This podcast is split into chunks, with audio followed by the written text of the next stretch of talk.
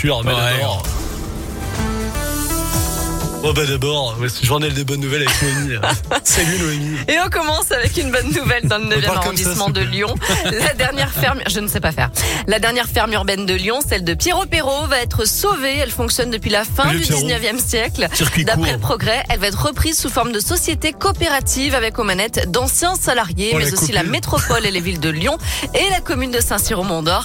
Une ancienne race locale de porc va même être réintroduite. Pierrot, qui avait repris la ferme familiale en 1984, va pouvoir prendre sa retraite et soigner son dos qu'il fait souffrir depuis plusieurs années. Mon topinambour. Ils sont insupportables.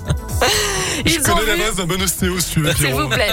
Ils ont vu Rose pendant 24 heures. On connaît les lauréats du mondial de la praline qui s'est déroulé hier au château de Sans Souci à Limonest. Trois concours étaient réservés aux professionnels. Dans la catégorie meilleure brioche à la praline, c'est Pierre Viret, traiteur à Satonnet-Camp, au nord-est de Lyon, qui s'est imposé. La meilleure tarte à la praline est celle d'Ernesto Sutter de la maison Bruno Saladino à Villefranche-sur-Saône et Lyon 5e. Et enfin, le prix de la meilleure galette des rois à la praline revient à Guillaume Flochon de la pâtisserie Flochon à Lyon.